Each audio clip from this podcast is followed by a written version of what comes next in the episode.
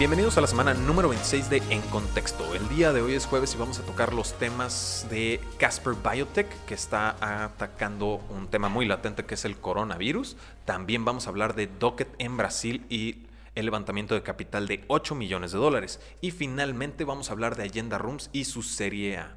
Como siempre, yo soy su anfitrión César Miramontes y me encuentro con mi coanfitrión Víctor Cortés. Víctor, ¿cómo te encuentras el día de hoy? Muy bien, César. Estoy emocionado porque realmente creo que son noticias que tienen muchísimo tema y tela de dónde cortar.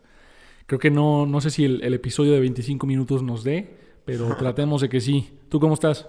Yo siento que sí hay bastante de qué tocar. Ya quiero llegar a, a, tocar todo lo que hay alrededor de estas noticias porque tú estabas bastante emocionado con la cuestión del coronavirus. Entonces... Es un tema interesante. Eh, Sí, no, bastante interesante, ¿no? Y es algo muy latente. Y antes de continuar, definitivamente quiero recordarle a todos nuestros escuchas que queremos y amamos que nos den follow en redes sociales, nos compartan si les gusta el programa y hay alguien que consideren que pueda aprender o mejorar. Sí, como, como buena amistad, creo que compartir el programa, aportar al mundo del emprendimiento, tecnología y capital de riesgo, ¿no? No es nada más nuestra chamba, sino de todo el ecosistema, ¿no? Exacto. Sí, y este, este comunicado va principalmente para nuestros escuchas en Colombia, en Argentina, Chile, Perú.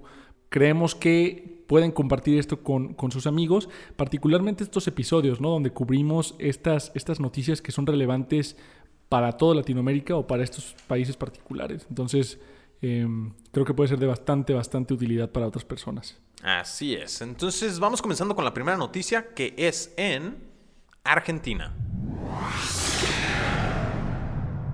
En Argentina existe esta startup de biotecnología llamada Casper Biotech. Y Casper Biotech en su función principal es la proporción de kits portables y dispensables con tecnología CRISPR, vamos a entrar un poco más a detalle qué es esta tecnología, para el diagnóstico molecular. Esta tecnología CRISPR es la identificación de mutaciones genéticas dentro del ADN. De nuevo, es diagnóstico molecular lo que hace Casper Biotech para encontrar ciertas situaciones. Y creo que es un tema importante de abordar actualmente porque hay un tema muy latente el día de hoy y es el coronavirus, ¿no, Víctor? Sí, totalmente. Em, bueno, muchas personas quizá ya han escuchado de esta famosa tecnología que modifica a los bebés. O sea, realmente la tecnología CRISPR nació inicialmente como esta tecnología de la que todos hablaban, en la que se iban a poder modificar el, el ADN y la genética de los humanos. Entonces, un, bebé humano realmente podría nacer con ojos azules si así tú lo quisieras. Esta tecnología ha tenido muchos problemas, este, muchos dilemas éticos, pero justamente hablé eh, hace un par de meses con, con Franco, cofundador de Casper, y lo que me decía es, nosotros no pretendemos modificar bebés, nosotros queremos usar la tecnología CRISPR para cosas más productivas, ¿no? Como es el diagnóstico de enfermedades con base en síntoma, con base más bien en la estructura molecular. Correcto, ¿no? Porque de nuevo el tema latente actual es el coronavirus, ¿no? CNN acaba de reportar justo que el Banco Popular de China en su intención de detener la propagación del mismo virus, porque ya hay más de 71 mil infectados, más de 1.775 muertos, la mayoría en China, obviamente, pues ya todos los bancos chinos pues tienen que lavar su efectivo, ¿no? Estamos hablando de desinfectar con luz ultravioleta, hasta 14 días de almacenamiento del mismo efectivo, e incluso en las áreas de infección de alto riesgo, destruir el efectivo y emitir nuevos, eh, nuevo efectivo, ¿no? Entonces... Y el problema principal del coronavirus es que Actualmente se han encontrado casos de personas que no presentaban síntomas, pero ya habían sido contagiados. Esto es gravísimo, gravísimo porque realmente tú puedes estar viviendo normal pensando que eres una persona completamente saludable, pero ya estás infectado, probablemente contagiando a otras personas y ni siquiera te has dado cuenta. Entonces, el presentar virus pues significa que sabes que estás enfermo, vas a tratarte, te quedas en cuarentena y listo. Pero en estos casos, ¿cómo saber, no?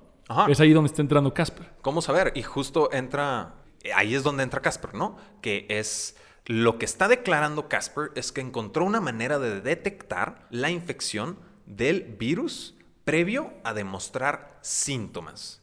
Que esto es un gran avance, porque cuando presenta síntomas de probablemente tener coronavirus, pues justo es el entrar en cuarentena y es todo un problema. Y con esto, pues realmente, si no estás infectado, pues ya ni modo, 40 días encerrado prácticamente, ¿no? Exactamente. Y, bueno, es importante recalcar que Casper no nació con este objetivo principalmente, ¿no? O sea, Casper, que es Casper sin la E, así como contexto sin la E, Casper sin la E, ah. para quienes lo quieran googlear, nació antes del coronavirus. O sea, esta empresa ya tiene, tiene más tiempo en la que se está desarrollando. Inicialmente se usaba para diagnosticar otro tipo de enfermedades infecciosas, eh, mutaciones genéticas, creo que incluso se usaba también para, para ver la probabilidad de tener diabetes, ¿no?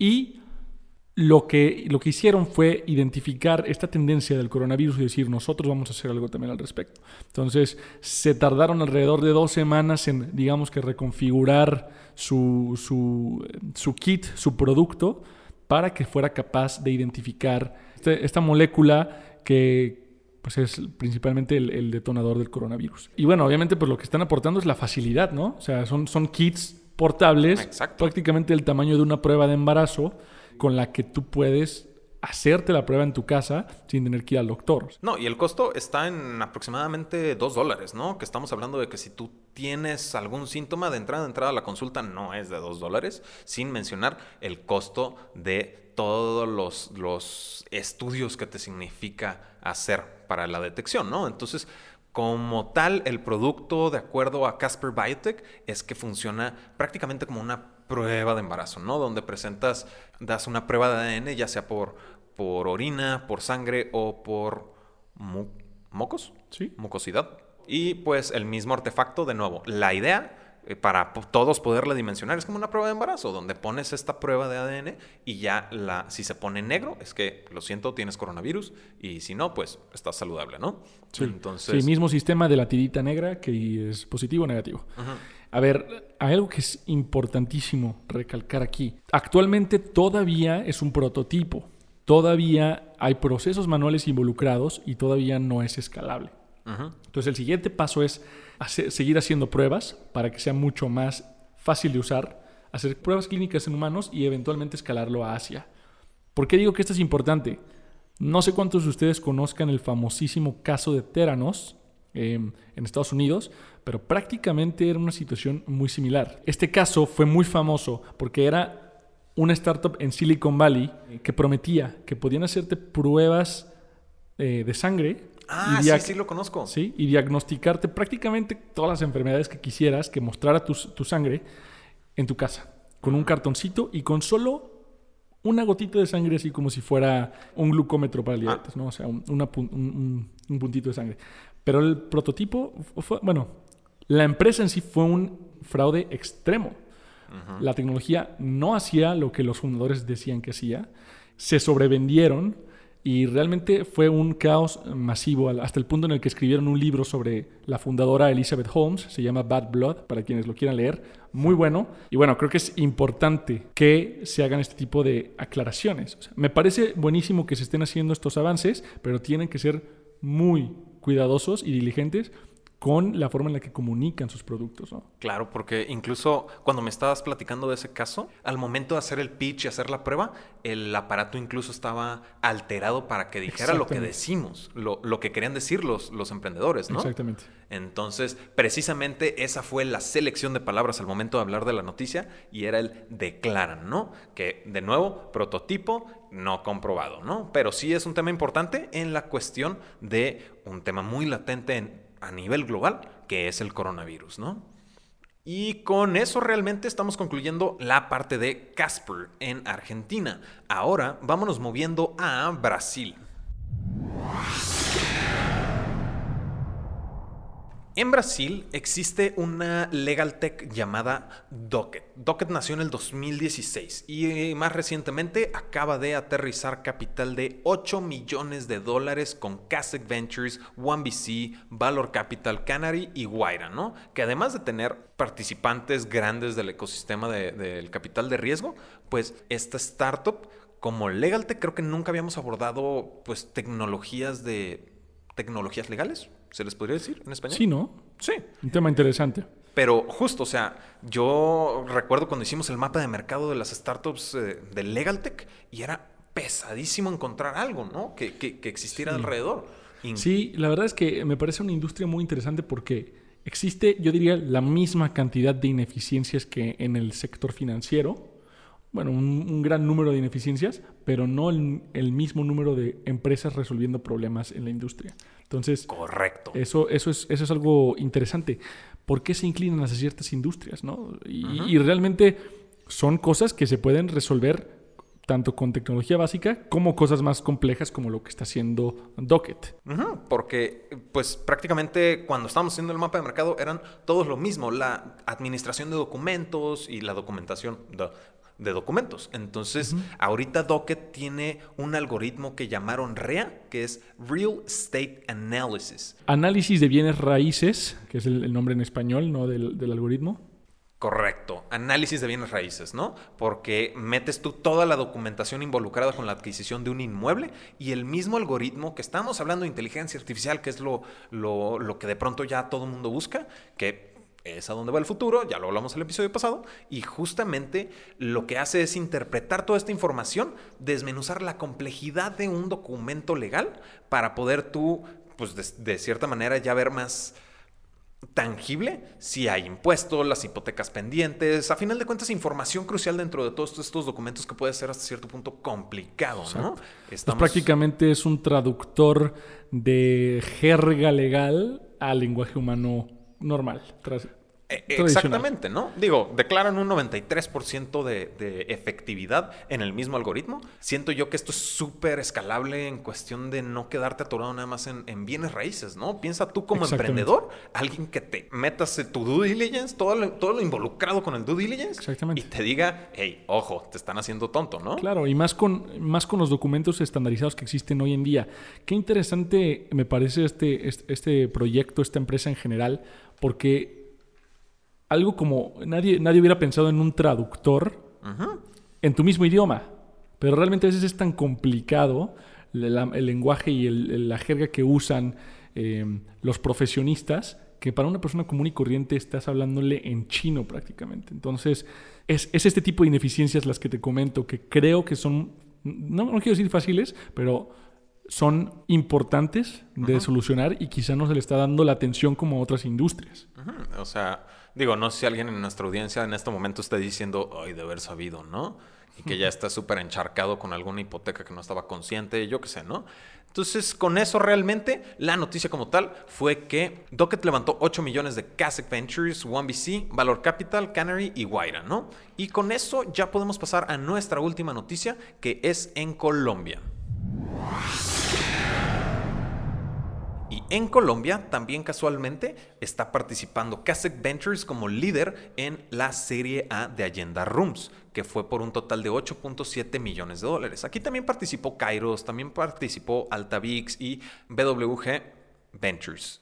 Y pues realmente es una ronda de 8.7 millones de dólares. Siento que de pronto ya cuando tocas tantas o hablas de tantas inversiones ya la cantidad ya no, como que ya no sorprende, pero aún así pues es, moderadamente decente, ¿no? No, es, interesante y la verdad es que el modelo de, de, Allenda en general me parece bastante intrigante también, ¿no? Para aquellos que no recuerdan bien qué es Allenda, Allenda prácticamente es, um, es una plataforma, pero además es una franquicia, ¿no? Entonces hace partnerships, hace estas alianzas con hoteles boutique, hoteles independientes, les otorga su, branding, prácticamente todos, todos los eh, materiales necesarios para que se conviertan en hoteles de Allenda y además les, eh, les provee la plataforma, el, software propietario para todas sus áreas de manejo del hotel.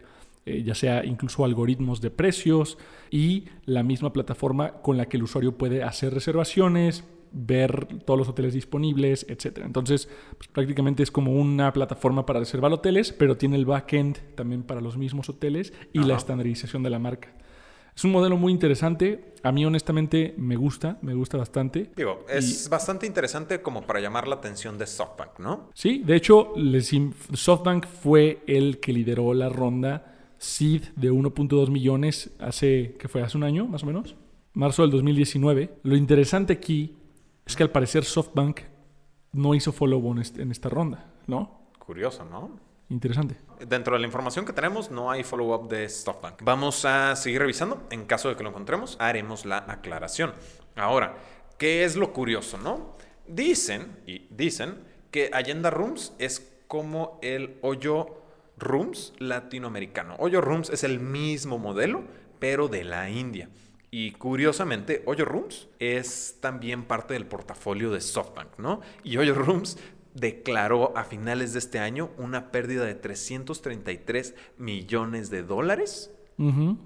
Y los fundadores culpan a su agresiva expansión a China, Reino Unido y Estados Unidos, ¿no? Lo cual es bastante curioso, ¿no? Porque yo veo ahí pérdidas de un mismo modelo que yo tengo dentro de mi portafolio y pérdidas espectacularmente agresivas. Y ahora mi, pues, la startup que tengo en el portafolio de Latinoamérica, pues casualmente los fundadores dicen que no le están apuntando a entrar a 10 países con este dinero, ¿no? Dicen que ellos le están apostando a una expansión estable. Me parece, me parece muy sensato, honestamente. Bastante. Me parece muy sensato.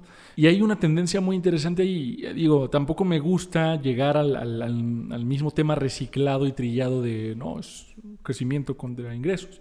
Pero realmente sí hay una tendencia muy interesante ahí, ¿no? O sea, muchas de estas empresas que hemos visto parecen ser viables, parecen ser rentables, pero la cantidad masiva de dinero que gastan, los subsidios de los mismos inversionistas, hacen que estas empresas tengan pérdidas por tanto tiempo que realmente sea insostenible ese crecimiento y los, las metas o milestones que se proponen hasta a ciertas fechas. Entonces, estoy seguro que muchas de las empresas que hasta la fecha están teniendo estas pérdidas, que están teniendo estas caídas, podrían seguir operando de manera muy exitosa si tan solo hubieran sido un poco más pacientes con el crecimiento. Y esto todo es parte de un círculo vicioso dentro del ecosistema de Venture Capital, donde ya no necesariamente se está viendo que las empresas sean rentables y viables, sino a ver si son capaces de en el siguiente round, en la siguiente ronda, levantar más capital a una mayor evaluación para yo salir y hacer mi exit. Esto deforma el mercado, ¿no? ese punto de vista se me hace súper interesante porque como que la idea es salir a la bolsa y ya de ahí yo hago la venta de mis acciones, etcétera, etcétera. Pero sí, yo le apunto nada más a la siguiente ronda. Yo le apunto a que se vea lo suficientemente bonita la startup para yo poder venderme y salirme, ¿no? Exacto. E, ese es el problema donde a veces existen esas diferentes visiones entre founders e inversionistas, o incluso los founders pueden llegar a tener esta misma visión, pero digo, me parece, me parece que ha cambiado mucho el ambiente, realmente, las condiciones de los negocios en el siglo XXI y partes por eso. También siento yo mucho que tiene que ver SoftBank también en esto y pues realmente hay un, hay un punto en la historia pre Uber y WeWork y post Uber y WeWork al momento de salir a la bolsa, ¿no? Puede ser, o sea, yo no me atrevería a atribuirle todo este, todo este problema a SoftBank. Yo creo que es un problema sistémico pero definitivamente es un, es un jugador clave que ha tenido injerencia en estos temas. Entonces, pues bueno, regresando al tema un poco, Allenda entonces apuesta al crecimiento eh, prudente. Prudente. Ajá. prudente. Y me parece tanto la empresa como muy buena, como la estrategia también muy buena. Así es. Entonces, pues con todo esto, realmente estamos cubriendo las noticias más importantes en el mundo del emprendimiento, tecnología y capital de riesgo en América Latina. El día de hoy es jueves. Nos vemos el próximo martes con más información sobre este ecosistema. Como siempre, yo soy César Miramontes. Yo soy Víctor Cortés. Y ahora sí estás en contexto.